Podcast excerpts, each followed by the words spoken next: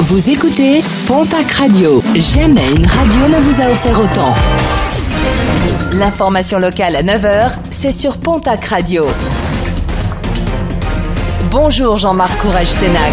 Très belle matinée, direction la case tribunal pour un quinquagénaire à Hoche. Mardi, ce dernier a brisé la vitre d'une voiture où se trouvait son ex-compagne. Il a tenté euh, par ailleurs de l'extraire du véhicule en la tirant par les cheveux.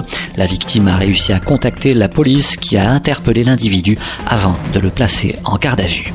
Nuit tendue entre mardi et mercredi à Saint-Vincent de Tyros dans les Landes. Un homme retranché à son domicile depuis euh, mardi après-midi s'est finalement rendu aux gendarmes hier dans la matinée après d'âpres négociations. Ce dernier, en possession d'une arme à feu, menaçait de tirer vers les forces de l'ordre et de se suicider.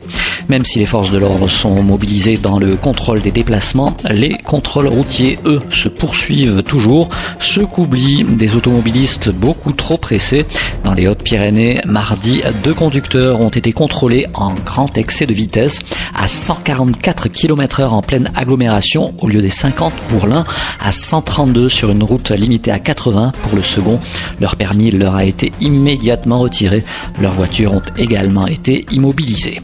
Le report du pèlerinage des motards à Lourdes, programmé initialement les 20 et 21 juin prochains, les organisateurs ont finalement décidé de reporter cette 30e édition au 26 et 27 septembre. En cas de complications sur la phase de déconfinement, une annulation pourrait malheureusement être décidée. Et puis un petit espoir pour les salariés du laboratoire Aquitaine Pharma International à Hydron.